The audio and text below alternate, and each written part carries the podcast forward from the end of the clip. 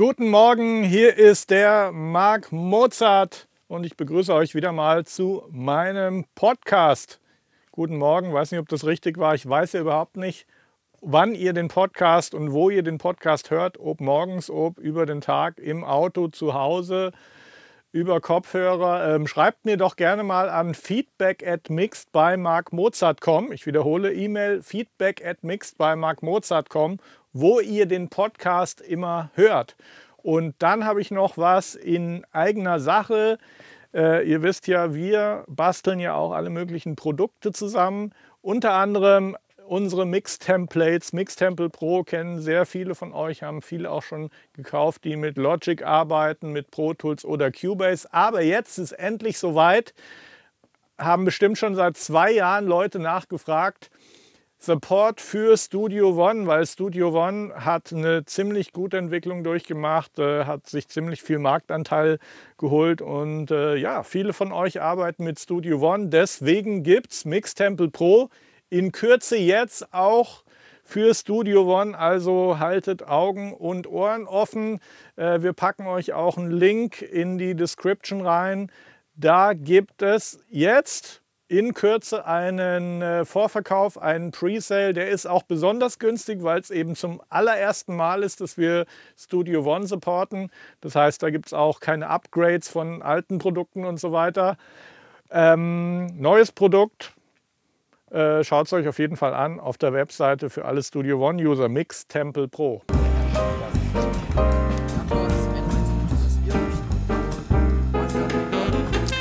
Der, genau, der Plan, der äh, sorgt halt dafür, dass wir am Ende nichts vergessen haben. Ja. ja. Also das minus 18 dB Gain Staging haben wir auch dann in letzter Zeit eingeführt. Das war früher auch nicht so. Ja. Dieser, es war wirklich so, dass der Gedanke, ähm, man muss den Pegel gut ausnutzen.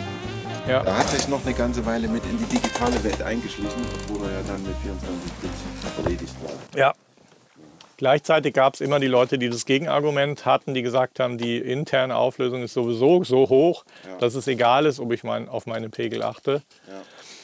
Und ähm, das ist aber relativ einfach zu widerlegen. Also da habe ich schon Situationen äh, provoziert äh, mit Leuten, wo ich gesagt habe, so, zeig mir mal deinen Mix. Mhm. Und dann sage ich so, was wäre jetzt, wenn ich, der Produzent, ENA oder Künstler reinkomme und sage, das ist alles schön und gut, aber die Bassdrum muss 3 bis 6 dB lauter zu sein. Zeig mir, wie du das machst. Ja, du, ja, du hast schon recht, jetzt wäre es einfacher, wenn ich jetzt Headroom hätte. Ich habe dann auch gesehen, ja, ja dann mache ich es einfach lauter. Und das fährt ja dann automatisch in der Summe den Limiter an. Und ja, du machst jetzt den ohne, wir wollten nur die Bassdrum lauter haben. Ja. Wir wollten nicht mehr Verzerrung in der Summe haben oder mehr Limiter oder mehr Kompression. Äh, wir wollten jetzt auch keine Mastering-Entscheidung treffen oder Mixbus-Entscheidung, sondern wir wollten einfach nur das eine Instrument um so und so viel lauter haben. Ja, aber guck mal, jetzt ich kann jetzt gruppiere ich alle Fader außer der Kick und jetzt mache ich die alle leiser. Äh, oh, wieso ist denn jetzt mein Reverb nicht mehr? Ah, das habe ich. Moment. Wie geht denn das jetzt? Das ja. ist nämlich nicht so einfach. Ja. Gerade wenn du dann auch die Effect Returns, weil wenn du dann alles gruppierst, um deinen Mix wieder in das Niveau zu bekommen, und plötzlich sitzen die Fader alle da unten. Oh ja, nee, meine Automation stimmt jetzt nicht mehr. äh, damit habe ich äh, Leuten in der Regel. Aber die meisten lachen schon, wenn, wenn ich, wenn ich sage, mach mal die Kick 6 dB lauter. Okay, ich habe es kapiert. Kommt dann. Ähm, eigentlich, auch gerade wenn ihr das jetzt schon umsetzt, gibt es da nicht mehr viel zu sagen. Also was ich eben mache, ist beim jetzt beim Stem Mastering oder beim Mixing ist es ja auch oft so, dass mir die Leute die Einzelspuren in den Verhältnissen rausspielen, wie sie auch schon im Rough Mix bei ihnen waren. Mhm. Was auch wieder legitim ist in der 24-Bit-Welt. Früher hätte ich gesagt, gibt mir jedes Signal mit gesundem Pegel raus. Mhm. In der 16-Bit-Welt hat das auf jeden Fall auch Sinn gemacht, ja. weil wenn du da wirklich dann oben den Headroom verschenkt hast, mhm. bei analog war es eh klar, auf einer Bandmaschine haben wir wirklich versucht, jede Spur einfach satt, kurz bevor es dann deutlich hörbar sättigt, hat man bei analog die Spur angefahren, da hattest ein sattes Signal, du hattest ein gesundes Verhältnis zu dem Hintergrundrauschen der Bandmaschine. Sicherlich dir auch noch geläufig. Ja, ja. Und da, kommen die natürlich, da kommt die Gewohnheit natürlich her, zu, also für die Älteren von uns. Genau. Das für dich dann eine Welt, die war schon weg, als du das erste Mal im Studio standst. Ähm, Genau, von daher, ich finde nicht schlimm, wenn die, wenn die Produzenten uns äh, die Spuren für, für, auch selbst für einen Pultmix in dem Verhältnis rausspielen, wie sie es in ihrem RAV-Mix hatten, weil ich importiere alles, stelle alle Felder auf 0 dB und habe dann schon mal grob das, womit die gearbeitet haben. Ja. Ich muss es ja nicht neu erfinden, nur weil ich die Audioqualität verbessern will. Da sehe ich kein Problem ja. eigentlich. Ähm, Im Grunde genommen ist es dann so, wenn das alles importiert ist, ich den Mix halbwegs ungefähr so höre, wie, wie ihn der Produzent im Rough Mix hatte, dann schaue ich mir einfach meinen Mixbus an. Wo stehe ich da? In der Regel ähm, geht dann der digitale Mixbus 5 dB ins, in den roten Bereich bei den Spuren, die ich von den Leuten bekomme was schon, wo ich schon sehe, okay, die haben schon, selbst wenn sie mein Buch gelesen haben, irgendwas falsch gemacht. Das bedeutet für mich eben dann ähm, in Logic, äh, dass ich all diese einzelnen Channels, die kann ich ja alle anwählen gemeinsam, öffne dann, wenn die alle angewählt sind, in einem den Gainer. Und der ist bei mir defaultmäßig jetzt auf minus 10 dB eingestellt, aber ich würde vielleicht vorher dann noch, wenn ich den Wert kenne, in dem Fall, wenn ich 5 dB im roten Bereich bin, würde ich wahrscheinlich äh, ja, 20 dB mit dem Gainer runtergehen, tue das einmal als Default abspeichern, dass wenn ich in einem Channel den Gainer öffne, dass der automatisch in allen Channel einfach diesen Gainer reinmacht. Hat zum Resultat, dass ich mich auf der Stereosumme genau in meinem Bereich befinde, wo ich sage, rund um die minus 18 dB spielt sich der Level ab. Wenn der also rund um die 0 dB VU, ja. wenn der dann so ein bisschen in den roten Bereich VU geht, ist dann nicht schlimm, weil wir sind ja schon auf der Summe. Aber dann bin ich halt in einem sehr schönen Bereich, wo ich arbeiten kann erstmal. Und äh, dann versuche ich immer weiter darauf zu achten. Es ist dann auch bei mir so, dass je weiter der, der Mix fortschreitet, kriecht der Level in der Summe schon stückweise immer weiter hoch. Und auch ich gucke dann oft im Mixbus, habe ich oft dann auch nochmal einen Gainer, der nochmal 5 dB zurücknimmt, damit ich wirklich wieder diesen Level habe, der mir ermöglicht, dass wenn ich einen Fairchild äh, oder was auch immer dann in der Summe habe, dass der auch eben mit dem Referenz Level angefahren wird. Und dann hast du ja oft in den Plugins noch die Möglichkeit, den Input zu korrigieren, den Threshold einzustellen, den Output zu korrigieren. Ähm, und da ist auch eine große Toleranz da. Aber wenn das, von, was reinkommt, schon gegen die Wand fährt, bevor ich überhaupt anfange zu mixen, dann habe ich halt einfach keinen Spielraum. Und für mich ist auch unabhängig davon, dass es, dass es, dass es technisch, physikalisch oder codemäßig richtig ist, die Plugins mit minus 18 dB anzufahren, ist für mich der wichtigere Punkt, glaube ich, die Psychologie. Boom! Sorry für die kleine Unterbrechung. Ich will euch noch mal etwas näher bringen. Das heißt Master Feedback und steckt im Wort schon drin. Das ist ein Mastering-Service von uns, der auch mit Mix-Feedback verbunden ist. Und zwar ist das ein Stem-Mastering-Service. Ähm, viele von euch wissen das eigentlich schon, dass wir das machen. Das ist auch preislich extrem günstig, liegt bei 99 Dollar bzw. 99 Euro inklusive Mehrwertsteuer. Wir machen jetzt ausschließlich diesen Mai, Mai 2019 bis Ende Mai 2019 kriegt ihr 20% Rabatt auf Masterfeedback der Coupon, den ihr dazu braucht im Shop, der äh, ist in der Description drin. Also wenn ihr gerade was zum Mastern habt oder auch wenn ihr sagt, okay, gerade nicht, aber im Juni, Juli kommt was, jetzt die Chance nutzen, schon mal äh, Kapazitäten kaufen. Jetzt gerade Aktion 20% weniger bei Masterfeedback, unser STEM Mastering Service mit Mix Feedback. Link und Coupon sind in der Beschreibung. Ähm, tausendfach von Leuten benutzt, sind alle sehr happy. Wir holen hier echt noch mal einiges raus aus euren Mixen.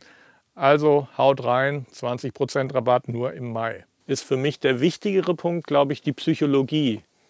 Dass ich auf einer Leinwand male, wo noch Platz ist. Dass ich den Ofen nicht auf 400 Grad vorheize, wenn ich die Pizza reinschiebe.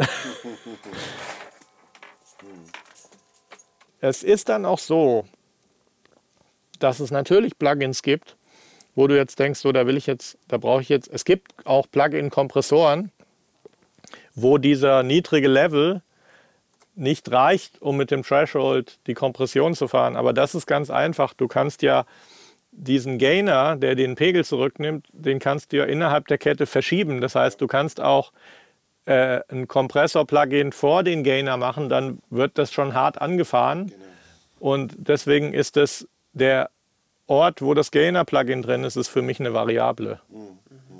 Dieses äh, Nulling, Nulling quasi. Ja, genau, dass wenn man sagt, so jetzt habe ich meinen Mix einfach, dann übertrage ich die Werte von dem Fader auf den letzten Gainer und dann weiß ich, das ist das, was ich ja gestern auch erklärt habe mit den VCA-Fadern. Ja. Wenn ich wirklich die v wenn mein Mix steht, ich habe alle meine VCA-Fader auf 0 dB, dann weiß ich, das ist mein Ausgangspunkt und wenn, dann mache ich, dann kann ich mal schnell andere Variationen probieren. Und der Vorteil ist halt auch, dass du um diesen, wenn du noch Automationen programmierst, du programmierst die um den 0 dB Punkt herum, weil versuch mal einen Fader, der hier sitzt, eine sensible Automation.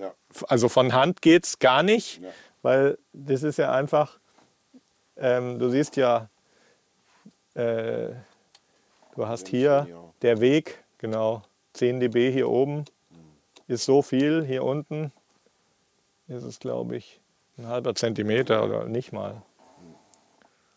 Also das ist ja alles so konzipiert, dass die Fader sich in diesem oberen Bereich befinden und, äh, und dann regelst du halt hier beim Input Gain runter.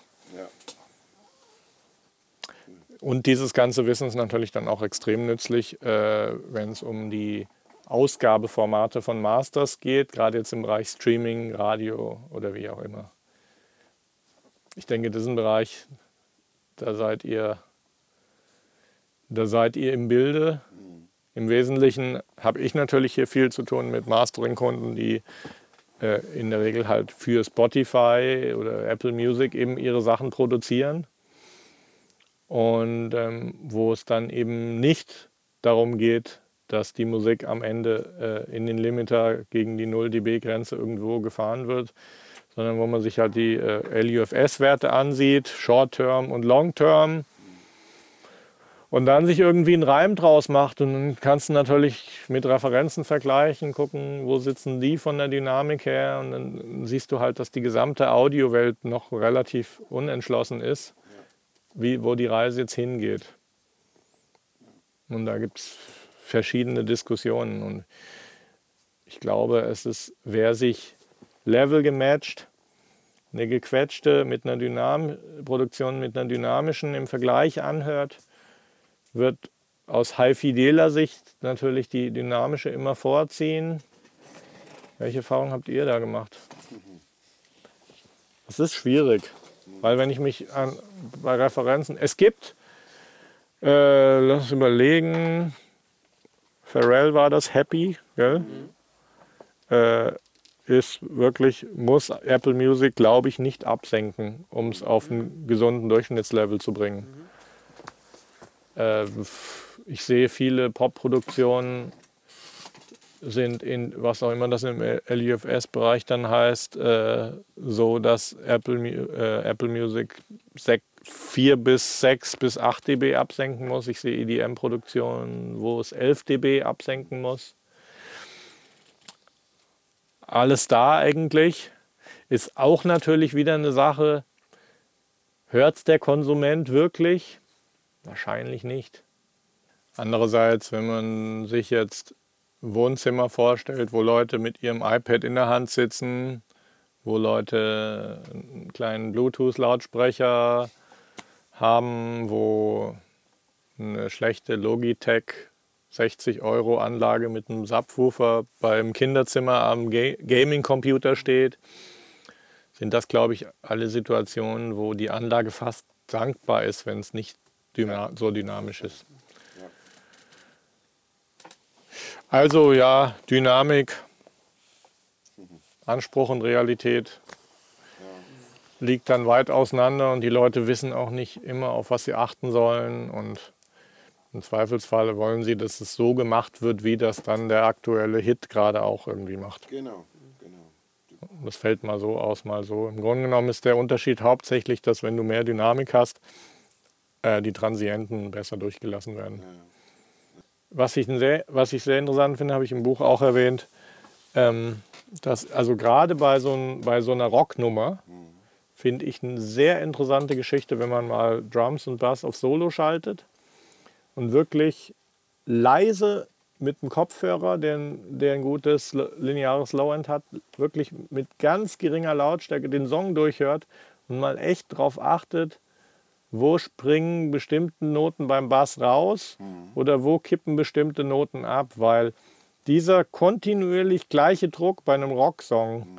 der gibt dem Hörer ein unheimliches Stabilitätsgefühl. Mhm. Funktioniert auch übers Küchenradio ganz gut, dass man sagt, man lässt, lässt es leise laufen und achtet echt mal bewusst drauf, wo springt denn der Bass jetzt raus. Weil das ist auch wieder eine Geschichte, ähm, aus was für Gründen auch immer. Das kann der Amp sein, das kann der Gitarrist sein, das kann der Pickup auch schon sein da eine wirklich gute Stabilität hinzubekommen. Das ist im Grunde genommen die, die Kontinuitätsgeschichte, die ja dann auch bei allen Instrumenten nachher noch wichtig ist. Mhm. Wenn man jetzt im Vorspiel noch keine Bassdrum, kein Schlagzeug hat, aber Bass, ja. hatte ich manchmal das Gefühl, den Bass ein kleines bisschen leiser noch zu machen, mhm. äh, damit er nicht so prägnant kommt, weil im Vorspiel ja insgesamt viel weniger Instrumente oder mhm. weniger mhm. Instrumente mhm. spielen und ja. Äh, das reduziert es. Damit erzeugst du natürlich eine Dynamik über den Song hinweg.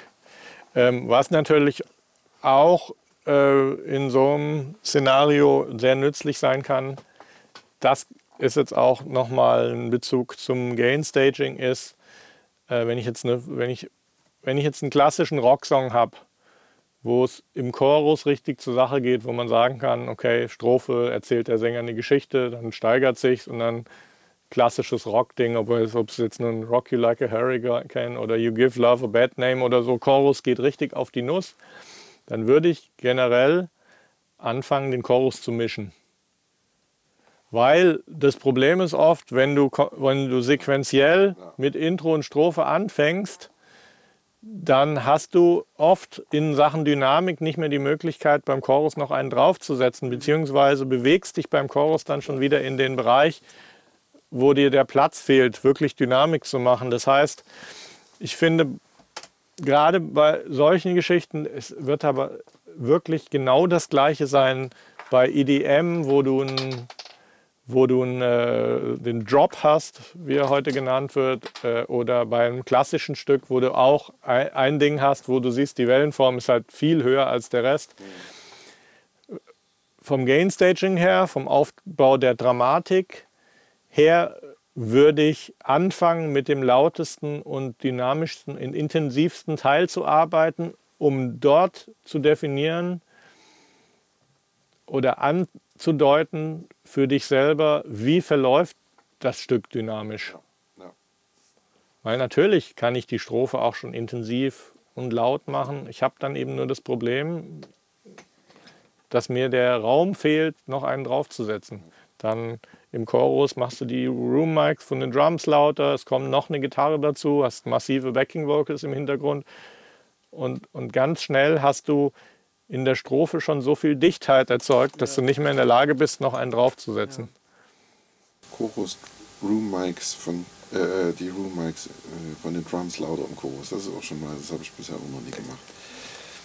ja, oder Overheads. Overheads, Overhead. Room Mics zu automatisieren. Allein schon, weil du dann, dann auf den Einsen halt die Crashes auch mal richtig da haben willst, wo du vielleicht in der Strophe sagst, so, da soll es nur subtil im Hintergrund, aber dann auf der Eins, wenn dir volle Kapelle da ist, dann kann der, kann der schon mal richtig draufhauen und das ist dann Automatisierung. Gerade auch wenn die, wenn die Overheads oder Room Mics auch schon eine gewisse Kompression drauf machen, äh, drauf haben, äh, du hast die ja selten in der vollen Dynamik. Ja. Und dann ergibt sich eigentlich daraus auch, dass man für bestimmte Instrumente vielleicht statt zu automatisieren, vielleicht auch dann sagt, ich mache jetzt von, also ich habe generell für das Lead Vocal im Chorus immer eine andere Spur als für die Strophe. Mhm. Weil das Lead Vocal hat, und wir sind jetzt immer in diesem traditionellen Kontext von der Band, wo der Chorus intensiver ist. Es gibt natürlich alles andere auch. In der Regel ähm, haben wir mehr Kompression und Processing beim Lead Vocal, was sich in einem Chorus durchsetzen muss, weil du hast noch viel mehr drumherum. Du kommst auch eher damit davon, in den Mitten mehr zu boosten. Du musst teilweise in den Mitten mehr boosten, dass die Stimme wirklich noch so vorne steht. Ähm, das ist oft dann in der Strophe gar nicht so wichtig. Und ich möchte dann auch in der Strophe mehr Dynamik von der Stimme haben. Ich habe auch in der Strophe, wo eine Geschichte erzählt wird, habe ich auch mehr Nuancen als in einem Chorus, wo es einfach dann auf den Punkt geht. Der Sänger rutscht auch gefühlt näher an dich ran, wenn er dynamischer ist. Genau.